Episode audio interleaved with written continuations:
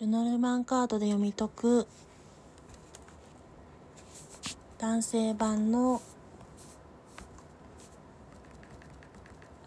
来週以降、来週からのお仕事全体運勢を読んでいきたいと思います。状況、結果、未来で読んでいきます。状況のところに花束、スペードのクイーンが出ておりますので、ファッション関連やアートにまつわる仕事によってチャンスをもらえる時だというところが出ております。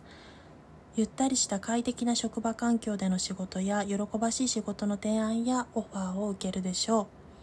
正規の報酬以外のメリットのある大きな仕事です。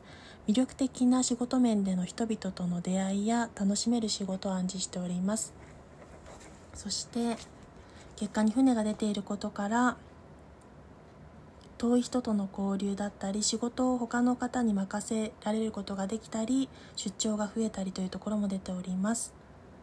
目先の利益より長期的ビジョンが重要な要となってくる時であり仕事に関する考え方や捉え方の変化そういう面での移動だったりということも表しております。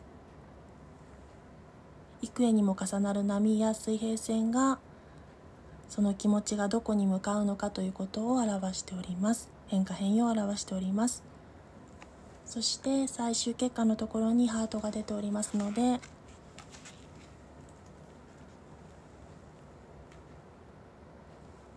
仕事面で心を満足させるような仕事ができたり充実感ある仕事を得られるでしょう。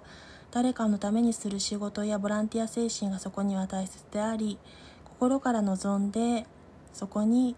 神経を注ぎ込んで投資したりエネルギーを注いだりすることが肝心です